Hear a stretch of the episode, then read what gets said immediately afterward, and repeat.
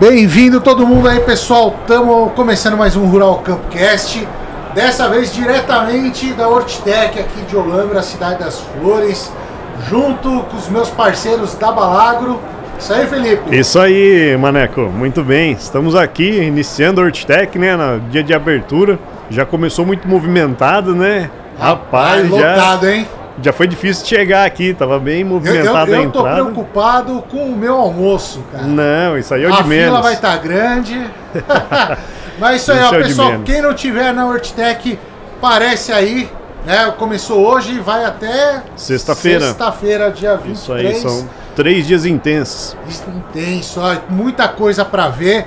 Ah, chegando, ó, você vai ter, vai entrar aqui na Hortitec pelo setor marrom, já para no estande da Balagro, né? O número 18 ali, né? Isso. A Balagro, conversa lá com os consultores da Balagro para conhecer muito mais essa empresa aí que é fantástica. E depois vem aqui para Balagrocast contar a sua história de produção, ah, um relato aí, né, que tenha com controle biológico, Com Isso certeza, Maneco. Isso aí, é, a equipe da Balag tá ali em peso, né, para receber o pessoal, para tirar dúvidas, para falar sobre produto, sobre manejo, sobre posicionamento. Estamos aí preparados para receber toda a turma que vier visitar a Hortitec. E nós aqui também no Balagrocast, né, junto com o Rural Campcast, a gente está preparado também para poder trazer o máximo de informação para o pessoal que está em casa, que não pôde chegar à feira ainda hoje. E, e também queremos isso, né, Maneco? Receber o pessoal aqui, contar algum relato, quiser falar aqui com a gente, estamos disponíveis aqui para isso. Maravilha! E aí, a- a- pra, pra gente começar, a gente vai fazer muito podcast aqui, né, Felipe? Vamos produzir muito conteúdo bacana pro pessoal. A gente tá ah, ao vivo, né? Transmissão ao vivo ali. E diversos temas vão ser abordados aqui durante os três dias. Mas pra gente começar, a gente decidiu falar um pouquinho de doenças pós-colheita, que é um problema sério aí, né? Exato, isso aí. É um problema que existe muitas perdas, né? Então a gente acaba tendo muito desperdício de alimento propriamente dito, né, Maneco? Isso aí é um, é um grande problema pensando a nível social mesmo, Uhum. mas para o produtor também, né? Onde impacta a questão de remuneração mesmo, né? O, o custo de produção Sim, também tá. elevado Vai perdendo ali. vai né? perdendo. Então a gente entende aí que é um dos grandes problemas que a gente tem hoje na, na agricultura, principalmente se tratando de hortaliças, nós estamos falando de alimentos totalmente perecíveis, né?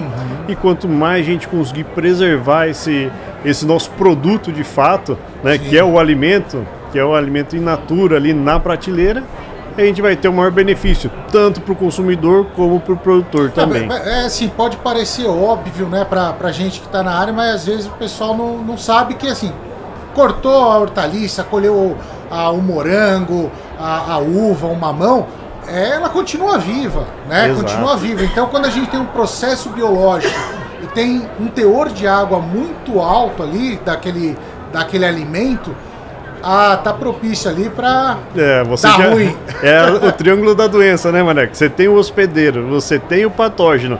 Se der a condição do ambiente perfeita, aí a doença está instalada. E né? muitas vezes a condição ah, do pós-colheita, né? ah, a gente está falando ali de transporte errado, né, desde o beneficiamento, né? De forma equivocada.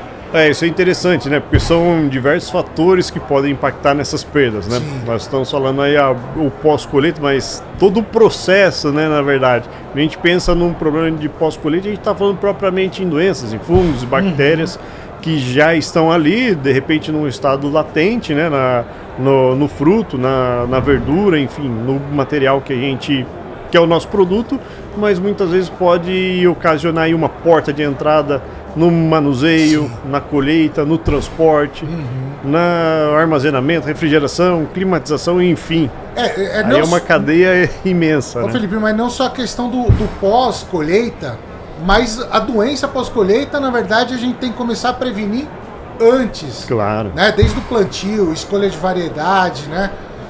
O, a gente precisa ter tudo isso daí que é, é o que a gente sempre fala aqui no Rural Campcast, que é o manejo. Manejo, né? Manejo, não tem Tudo vai acabar caindo nesse contexto. Manejo, Uhum. manejo integrado. Né? Ou manejo fitossanitário, manejo de adubação, manejo cultural. tudo, né, cai na palavra manejo. Sim. Esse é o que está cravado, na verdade, no nosso, no nosso DNA, de é, fato. A, a, a, às vezes o pessoal, a gente fala de pós-colheita, né, doenças pós-colheita, não tem muita noção de números. Eu peguei, eu trouxe uns dados daí que eu peguei ah, legal. Val. Que bacana. É, a gente tem mais ou menos aí 60% dos alimentos são jogados fora ali por problema no pós-colheita, né? Uhum. Não só a doença no pós-colheita, mas ah, não está adequado para o mercado, de alguma forma, né? Isso. Ah, e desses 60% que, que, que eu peguei esse número, é uma, um, um negócio interessante, assim, que 10% é perdido na colheita, então a certo. colheita ainda não está das melhores, uhum. manejo da colheita, porque mesmo a, doença pós-colheita, né? O, o, se a gente está falando, por exemplo, de uma antracnose, um mofo uhum. cinzento, ele pode entrar ali naquela colheita. Certo. Né? Ele vai, o inóculo vai entrar na colheita. Uhum.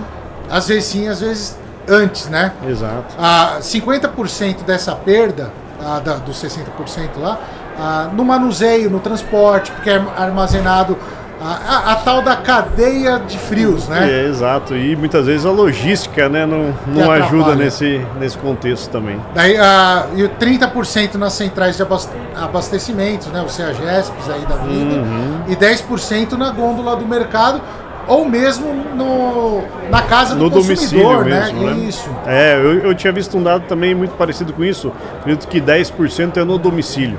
É. E o grande problema é que é pouco a pouco que isso vai acontecendo, uhum. né? E aí o consumidor, de fato, ele não sente de uma vez, de uma pancada. Vou até citar um caso agora que aconteceu no feriado, né? Nós fomos viajar lá em casa, saímos, fomos para casa da minha sogra, a hora que eu voltei a geladeira estava quebrada. E eu Ixi. perdi a geladeira inteira de uma vez. Estragou tudo. Estragou tudo. Então, desde carne, tudo tava no freezer, como as verduras que ainda tinham lá. Então a gente chegou e falou: não, tá tranquilo, amanhã a criança vai pra escola, tem a frutinha para levar. Já não tinha nem a frutinha, mais. né? E o cheiro fora ah, ter fora, horrível aí. Fora o cheiro. Mas aí você pega e você faz a conta. Fala, cara, aí eu gastei uma grana alta. Aí eu perdi, né, de uma vez. Sim. Mas aquele dois, três moranguinhos que você joga fora, o fundinho da bandeja, às vezes você não está calculando todo esse impacto é. que dá. Que, e, que, é bem comum, né? É, e é um impacto muito grande, é. se você for contar, por exemplo, ao longo do ano, né? É, a gente estava comentando até antes de entrar no ar aí, você tinha falado algum volume que é perdido, né, anualmente. Aí é, por... de, é mais ou menos 182 quilos por ano, né? Olha ah, só, por fa é, família, né? É e, muita coisa. Fala, cara, onde eu consumo 180 quilos de alimento, né? Sim. Então é muita coisa. Ah, então são, são diversos fatores aí que influenciam né, para essa perda, desde todo esse, ah, todo esse, esse circuito que você comentou, né, do uhum. transporte, armazenamento, enfim, tudo mais, Sim. até a hora que chega em casa. Só que se a gente tiver já essa doença latente, por exemplo, meu alimento em casa vai durar menos ainda né? Ou menos ainda né? no, no, supermercado. Uhum. Isso aí interfere na, no mercado mesmo, interfere no, no prêmio que é pago para o produtor, né? Do mercado, uhum. ou então a parceria que é feita entre o produtor e, e, o, e a rede de mercados, né? Então tudo isso aí vai impactando. o, o, o prejuízo não é só do produtor ou do consumidor, é de todo mundo, uhum. é da uhum. sociedade como um todo, né? Isso. Então, por exemplo, o consumidor, você falou daquela bandejinha, que é, é, é, até relativamente comum a gente pegar a bandejinha de morango e ter um, o bolor lá, o mofo cinzento, né? O bostrite. Botritos, ah, né? Esse é o, é o, mais clássico de todos, né? Que é o mais comum ali, né? Ele ah, tem um, dois e de repente tá, tá na, na cumbuquinha toda, né? Exato. Ah, então, se o cara já comprou ali, o consumidor tomou prejuízo. Mas muitas vezes está na gôndola do mercado, o mercado tomou prejuízo, ou mesmo com, com o produtor. Né? Exato. Quando ele coloca lá, no dia seguinte que ele já, já vai comercializar, tudo, ou no mesmo dia mesmo, uhum. já está latente, né? Aquela doença, Isso. tudo. E veio do campo. Veio do campo. Tava ali no campo, né? E a gente tem que manejar a doença pós-colheita no campo. No campo. Né? E como é que a gente consegue fazer isso aí, Felipe? Isso aí é um ponto muito interessante, porque um outro fator que implica muito, né, é a questão da responsabilidade social mesmo e de saúde pública, uhum. que a gente tem aí os limites de, de resíduos, de agrotóxicos, né, então a gente pensando nos fungicidas químicos, por exemplo, você tem o, o período de carência, onde você pode fazer a aplicação até a colheita.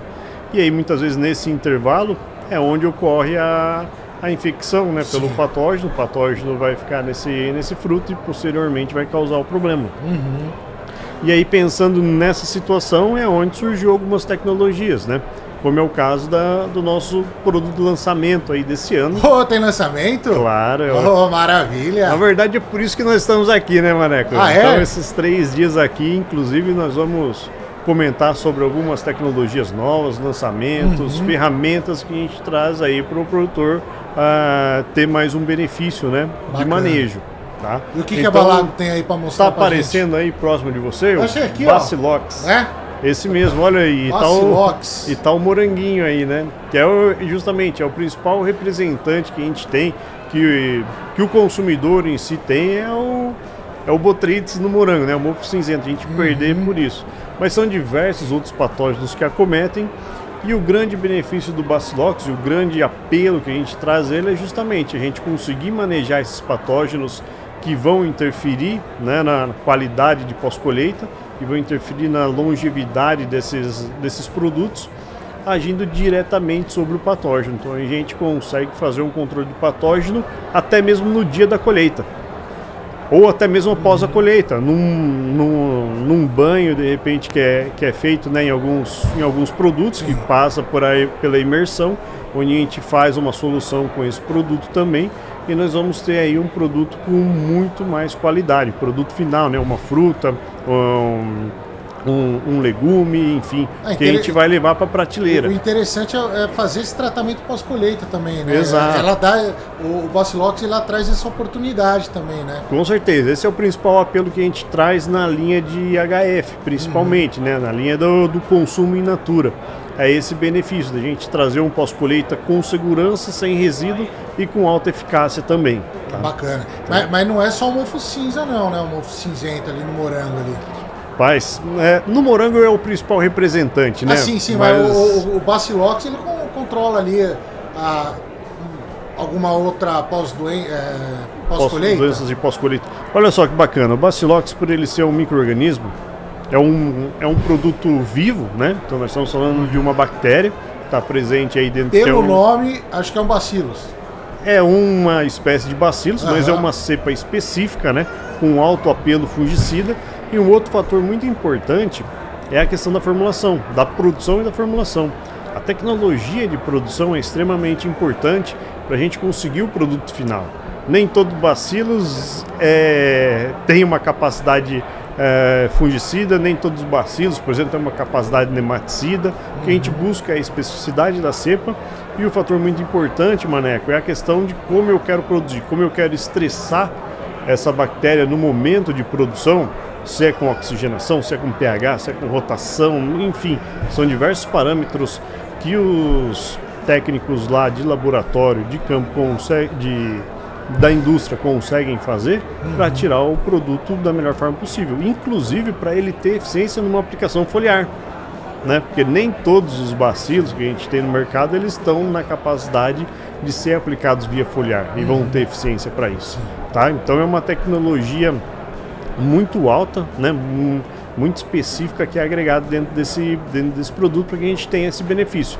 Aplicar sobre a folha, que a bactéria consiga crescer e se desenvolver sobre a superfície foliar ou sobre outras partes aéreas da planta também, assim como ela também tem a capacidade de se desenvolver no solo, tá?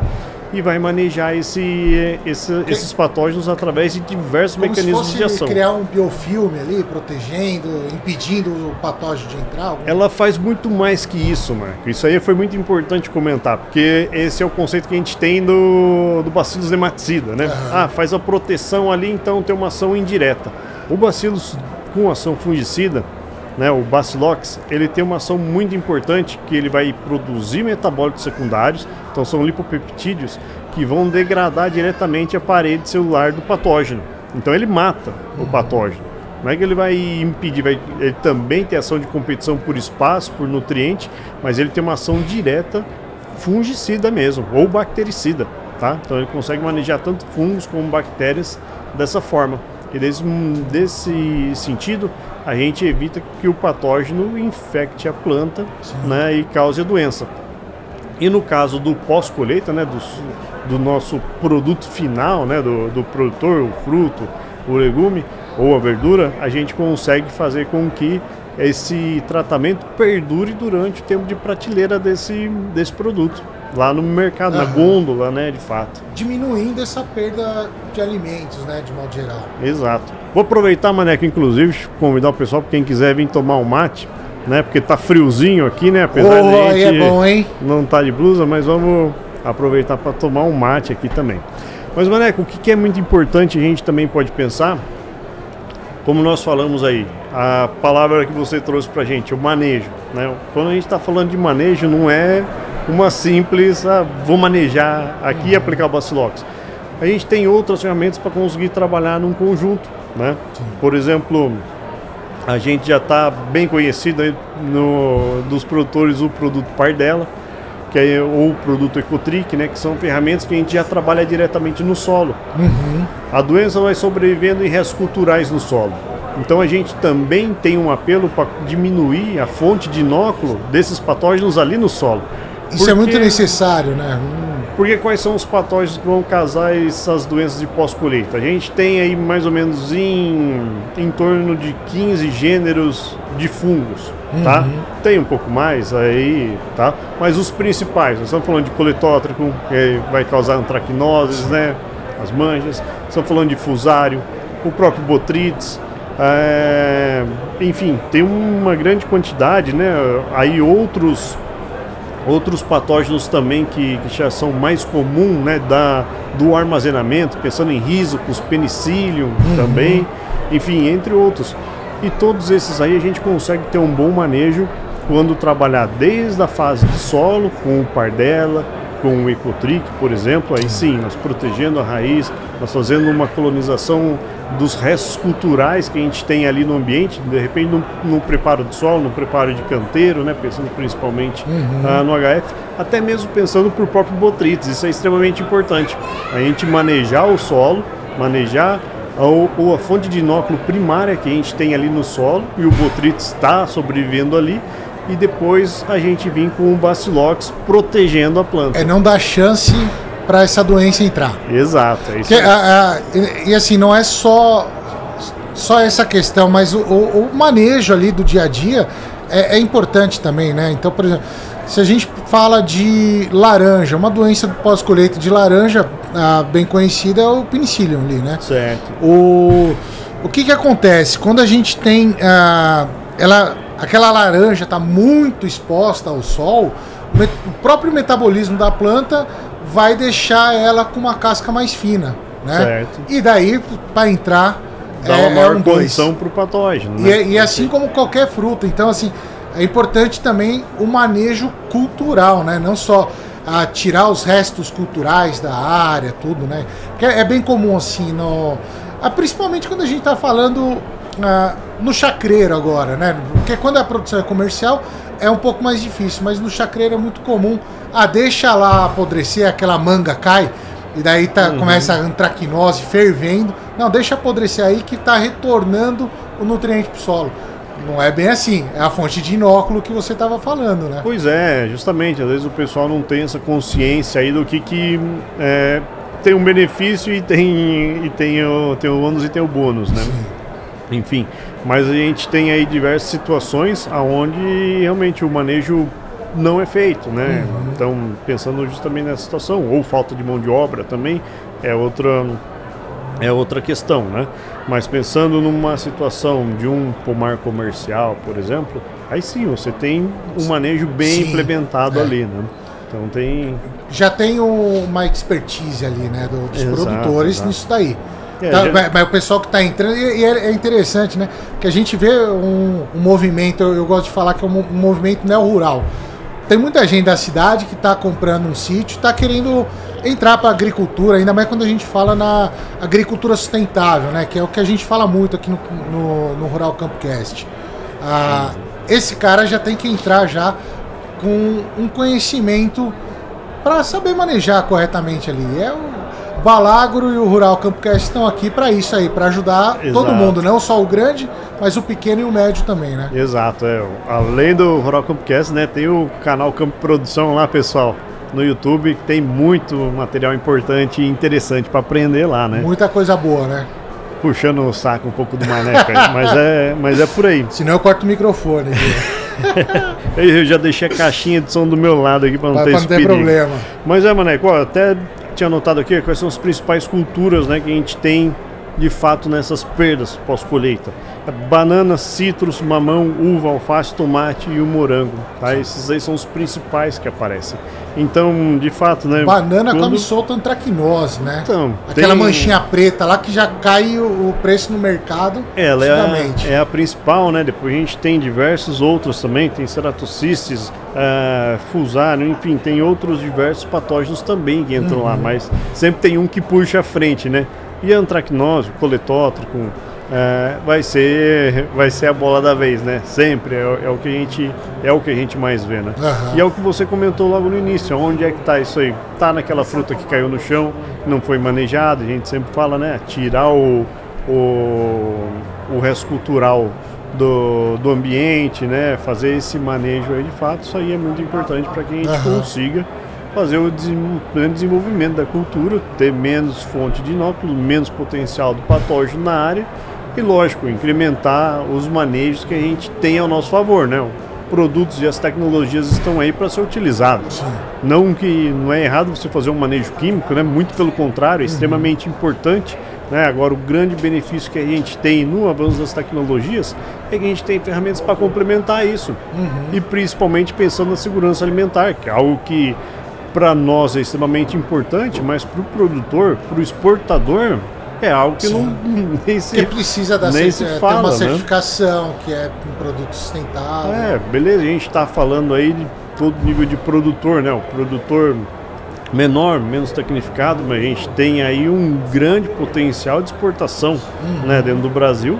Ah, o mercado europeu extremamente é, rigoroso, né? Por exemplo, o mercado de fora mesmo é totalmente rigoroso. E se a gente não tiver condições de entregar um produto de qualidade, um lote todo pode ser descartado. Uhum. Né? É, o, o, tudo se resume a isso, né? Todo manejo que a gente faz, a qualidade. A gente quer colocar alimentos de qualidade na mesa do consumidor, né? Claro, e que seja rentável para o produtor. Com certeza. Porque o que, que impulsiona um produtor a estar tá ali investindo e produzindo, né? A, a sustentabilidade é. é. isso, né? É isso. Lembrar aquele tripé lá, e eu vejo que muita gente acaba falando de sustentabilidade e esquecendo dessa parte econômica, né, Felipe? Que é essencial. Se ele não for economicamente viável, ele não é sustentável. Não é sustentável. A sustentabilidade não é apenas ambiental. Uhum. Né? E quando a gente fala da sustentabilidade, que parte também da parte social, a gente está falando em retorno econômico. Sim. Senão, para que, que a gente está fazendo, né? Para que, uhum. que você trabalha? Né? É, o produtor está ali, ele precisa ter esse retorno e quanto mais isso aí agregar para ele no retorno econômico, mais ele vai investir, né? mais ele vai ser capaz de colocar é, produtos é, com maior tecnologia, produtos mais modernos, que tenham menos resíduo, né, que consequentemente vai ser menos é, produto químico Nocivo sendo é tanto para o meio ambiente para o próprio aplicador, e, né, tudo. Olha é isso aí. Exato, né? Hoje você for pensar num manejo, né? Sim. Onde, o, onde o produtor tem que entrar duas ou três vezes de repente uhum. na semana para fazer a aplicação de defensivos, né? Isso aí tem um alto impacto, tanto econômico como como um impacto ambiental mesmo, né? Agora quando a gente com, traz ferramentas ah, que são de origem natural, né? são micro-organismos, uhum. a gente uhum. consegue fazer esse balanço, Sim. esse impacto é muito menor. É, o, o, pessoal fala muito de resíduo. Teve, eu acho que foi mês passado, o Sérgio Monteiro, que é pesquisador de ah, resíduos legal. de agrotóxico lá do biológico, foi, foi lá no Rural Campcast. E a gente tava conversando isso daí, assim, né?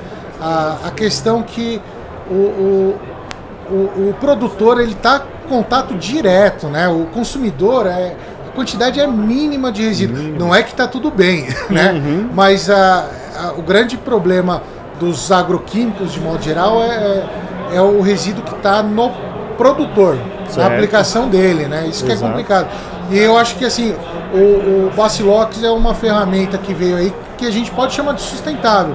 Com porque certeza. são micro-organismos, não vai fazer um impacto ambiental. Você tem a, a questão econômica, porque você tirando essas doenças pós-colheita, o cara vai vender bem melhor, vai pegar um preço melhor no mercado. E a parte social também, porque as perdas pós-colheita, a gente tá, tá falando de 60%, e tem alguns dados que eu vi, por exemplo, aqui no, no Brasil, que a, a gente conseguiria, se evitasse todas as perdas, conseguiria alimentar mais ou menos aí, colocar na 33 mil, até, desculpa, 33 milhões de pessoas, né? Olha só, então é, é, é muita coisa. Se a gente está falando que aqui no, no Brasil o pessoal tem falado aí que está com 14 milhões na, na linha da pobreza, é uma coisa Olha que daria para resolver. Uh, combatendo o pós-colheita ali, né? Exato, né? É um dos fatores, né? Lógico que são outros fatores também Exatamente, que vão impactar né? nisso aí, mas... Que não é o caso a gente entrar aqui. É, agora o que que tá ao nosso alcance, né? O que a gente pode fazer? Justamente contribuir para esse Perfeito. melhor aproveitamento do que já é produzido, né? Uhum. A grande questão é essa, é um produto que foi produzido, foi Sim. investido. Você colocou o manejo de adubação, foi plantado mudas, está sendo conduzida essas plantas aí até quantos anos começar a ter a produção, então tem todo o investimento.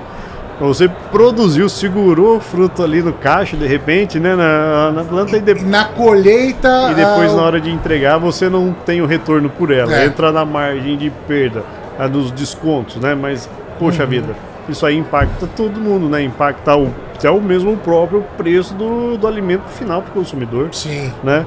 É a questão da, da oferta e demanda. Então, se eu não estou conseguindo colher bem, se eu não estou conseguindo preservar esse, esse produto na gôndola, uhum. o preço vai subir, vai impactar diretamente o consumidor Sim. também. Né?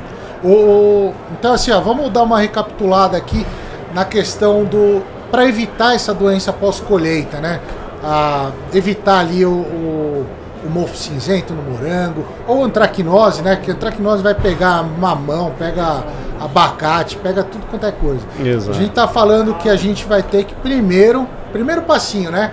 Lembrar lá da, daquela casinha que representa lá um manejo integrado. O manejo Isso. cultural, ou o manejo varietal primeiro, né? Que é a escolha Exato. da variedade. Ah, Maneco, isso aí é muito importante, né? Agora mesmo, a hora que eu tava vindo para cá, encontrei um colega aí de, de faculdade e eu comentei, eu falei, e aí, o que, que vocês têm de bom aí para controlar, para dar menos problema de doenças ah, de pós-colheita? Ele falou, cara, estamos investindo muito em tecnologia, em melhoramento genético, tem um material tal, tal, não vou... Você tá porque não me pagou nada ainda, depois você pagar, eu abro tem, espaço tem, tem, aqui para ele. Tem o quadro Paga Nós. Paga Nós, né? Mas é justamente isso aí, isso aí é o que a indústria faz, né? Sim. Porque é isso que a gente está falando, da questão do, da, do sustentável, da rentabilidade, né? Tá dentro do, do negócio. Por que, que a empresa de tecnologia e melhoramento ia investir em melhoramento e trazer um material que tivesse maior vida de prateleira Sim. lá se isso não fosse rentável para todo para toda a cadeia, né? Uhum. Então isso aí é extremamente importante, né, Maneco? A gente trabalhar com com o melhoramento, né, com os materiais, com as resistentes a esses problemas. Legal, então assista lá que vale a pena lá. Isso aí, só correr ali tanto no, no Spotify, né, no Rural Campcast, como nos nossos canais do, do YouTube também, no, na aba ao vivo, né, que uhum. tem ali todo o programa, que inclusive além de escutar dá para ver a gente lá conversando. Né? Maravilha. Né?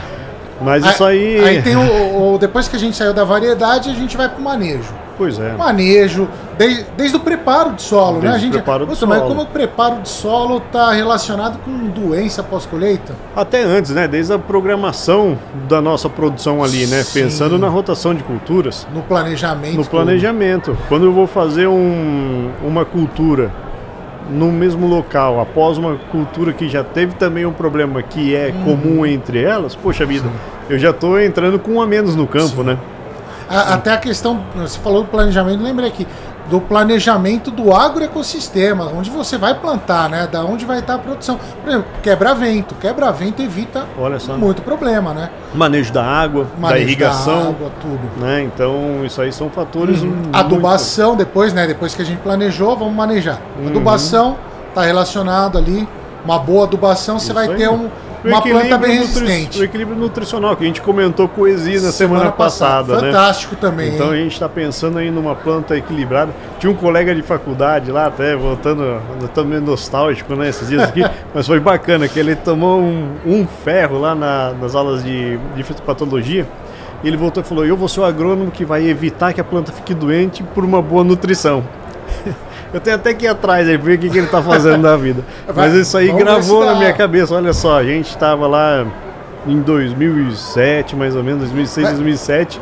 é, e é uma apanhando, base, né? Apanhando É- lá e olha. É, uma- é- é a base, ela bem nutrida, como a gente falou lá com o Coesi, né? Exato. É, o equilíbrio nutricional. Aí depois a gente tem toda a questão do- da adubação.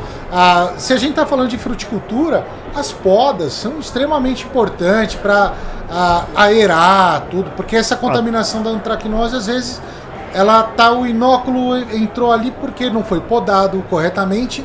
Ou até mesmo Tem- um equipamento que não é Na- esterilizado, né? A Isso. gente, a gente acaba, é o homem, né? Fazendo a pirâmide lá do triângulo da doença, né? É o homem quando a gente sabe, ó, agora é o momento onde a planta vai ficar debilitada, no início do florescimento, por exemplo. A gente sabe que existe a situação onde vai favorecer o patógeno. Então a gente começa a fazer o manejo antecipado, né, para que a doença realmente não se instale. Então isso aí é o ponto principal que a gente vai buscar para fazer o manejo de, de doenças é, preventivamente e isso aí consequentemente a gente levar um fruto com maior durabilidade de prateleira lá na frente, né? Ele já vai estar sendo manejado anteriormente. É, é, é, então de- depois que entrou tudo, a, a gente vai ter assim, né, fez a aplicação do, do Bacilox, tudo, mas a- aquela cadeia, né, a logística para chegar na gôndola, também tem que ficar esperto com, com essas doenças pós-colheita. Com certeza, com certeza, né? Essa logística aí pode danificar um fruto, pode, pode ter uma questão de amassamento, enfim, mas, uma, mas um fruto que está protegido, que já está com o bacilox sobre ele, ele vai estar ali de uma forma preventiva, né? Não essa porta de entrada, que seria uma forma do patógeno se prevalecer e realmente causar infecção, sair de um estado latente de repente, o Bacilox já vai prevenir isso, ele vai agir diretamente nesse, nesse problema aí e consequentemente, por mais que você tenha um fruto danificado ali, ele não vai servir de uma fonte de inóculo para danificar os frutos ao redor, por exemplo, que é o que acontece no, no moranguinho. É o é aquele pequeno, né? Que às vezes a gente tem os morangão bonito, grande ali na Que frente. coloca na frente da É. cumbuquinha, né, na Aí o teu pequenininho ali embaixo. E aí esse aí que é um dos, dos que estão carregando, por exemplo, O a doença, ali. Uhum. o botrite. Ele é o que começa, né? Mesmo porque ele também já está mais abafado ali na parte de baixo da cumbuquinha, enfim, e passa depois para os demais aí, ver o próprio contato, né? É, é, é, a doença pós-colheita é um, um negócio sério, né? A, a gente está tá abordando aqui, lógico, tam- eu, acho que vai ajudar muita gente esse, esse programa aqui, o pessoal assistindo. Já tem muita dica legal de como manejar, tudo. Mas é uma coisa complexa também para a gente falar de forma rápida, né? Com certeza. Eu Não, acho que a gente tem que fazer lá no, no nosso estúdio mesmo, né? Com a, Bacana. a mesona grande, a gente fazer um de, de- de doenças de pós-colheita, uma Legal. coisinha mais voltada para isso daí. Com certeza, a gente pode inclusive trazer um produtor, de repente, né, que sofre é, esses impasses. Para né? trazer o relato É, aí, né? e traz o relato dele, com certeza. Porque, Acho que vai ser é, algo bem bacana. A- a- aqui o tempo também vai. A gente já vai falar de alguns outros temas também, né? Isso. O, e tem uma novidade aí, todo, todo dia vai ter alguma novidade boa aí, né? Isso aí, todo dia pela manhã a gente vai comentar alguma coisa nova aí. Vamos trazer alguma novidade aí pro, Ô, pro maravilha. pessoal. Então, ó, pessoal, fica o convite aí para vocês passarem lá na Balagro, no setor marrom, quem estiver vendo aí, ah, tiver vindo para cá, ou vai vir amanhã ou na sexta, enfim, passa lá na Balagro, que os consultores lá da Balagro vão falar bastante aí do Bacilox para vocês, se você tiver qualquer dúvida, né? Eles vão tirar essas dúvidas aí com esse produto novo Isso que a aí. Balagro tá lançando. Com certeza. É isso aí? Isso aí. Então podemos ir? Tem mais alguma coisa que quer É isso aí, quero agradecer o pessoal que acompanhou, falar para ficar aí acompanhando a gente durante esses três dias. Na sequência, no final do dia, né, na verdade, nós também teremos um bate-papo muito interessante. Porque isso aqui, oh, Mané, ficou muito legal que a gente está fazendo algo bem específico pro HF, né? Normalmente Sim. os bate-papos que nós fizemos lá Vai no, voltar grãos, no Rural né? Campcast é, na sua maioria, voltado para grãos, né? Grandes culturas, Ah, né? E hoje, inclusive, aí no fim da tarde, a gente vai conversar com o Hiro. Não sei se já era a hora da gente fazer, mas já vamos fazer a propaganda aqui, se o pessoal conseguir colocar na tela, até pra gente. Ah, agora não dá gente pra enxergar. pôr, ó. É. Não, beleza, mas a gente vai conversar com um consultor, inclusive pra gente entender, né, qual que é a visão do controle biológico, como que é a questão do manejo biológico na visão do consultor. Que é algo muito importante, porque uma coisa é a indústria, é, que está falando que está percebendo junto com o cliente, né, com o produtor. Uma coisa é o que o produtor está vendo, mas e aí o consultor, que é quem faz esse meio de campo, Quem né? faz a ponte da quem indústria com o ponte, produtor, exato. tudo, né? E a gente consegue, com certeza, nessa situação, é, atingir um público muito maior, Uhum. né? Então é algo que vai ser muito bacana também esse, esse bate-papo aí. Maravilha, vamos falar também de armadilhas, monitoramento, porque parece É. que vai vir alguém aí falar Isso aí é gente. verdade, né? Também algo muito importante, porque a gente está falando como que você maneja algo sem saber o que, que você tem, né? Sim. Então, a questão principalmente de pragas, né? Que nem a gente comentou, é, e temos um baita no podcast com o professor Fernando Valicente, da. Uhum. da Embrapa, lá sobre o manejo de espodópteras, né? Que é lagarta de difícil controle, onde a gente aborda diversos temas importantíssimos aí, para focar né, justamente no nosso produto a cera, é um produto extremamente completo para a gente fazer o manejo de diversas lagartas e principalmente a espodóptera, né? Ah, aonde o monitoramento, né, conseguir entender o momento de chegada dessa praga é algo crucial para ter um, uma efetividade do, do manejo. Senão, se eu aplicar ao Léo, né, depois eu vou falar, ah, não está controlando, mas, poxa vida, tudo tem o seu time perfeito, né? Todo produto vai Perfeito. ter um posicionamento ah, ideal para ser Sim. feito, né? Então vai ser muito bacana aí, vamos receber o Gabriel Gitz, ah, da Biocontrole para bater um papo com a gente aí sobre a Só- questão só das armadilhas fera aí. e ah, E, e- Aham. e- e a gente tem, tem uns tempinhos livres entre um podcast e outro. Eu vou deixar o convite aqui para quem tá ouvindo aí, tá, tá aqui na Hortitec, tá, tá ouvindo a gente, ou quem vai vir na quinta. é, não, hoje é, não, hoje é quarta. Hoje é quem quarta. vai vir na quinta e na sexta, aparece aqui no, no stand BalagroCast. Senta aqui com a gente que a gente vai ter o maior prazer de bater um papo. Ah, a gente quer ouvir o relato do produtor também. Como é que tá a situação do produtor? Não só na questão do biológico, mas qualquer manejo diferenciado que ele está fazendo, alguma história que ele tem para contar. Eu acho que é legal, né? isso aí, com certeza. Então fica o convite aí, pessoal. Esse é o nosso intuito. Podemos encerrar agora essa daqui de doenças pós-colheita. Vamos lá. Vamos. Então, pessoal, passa lá na- no stand da Balagro para saber mais sobre o Bacilox. É Isso Perfeito? aí. Beleza, pessoal. Muito obrigado. Câmera aí. geral, vamos dar um tchau. Valeu! Até logo.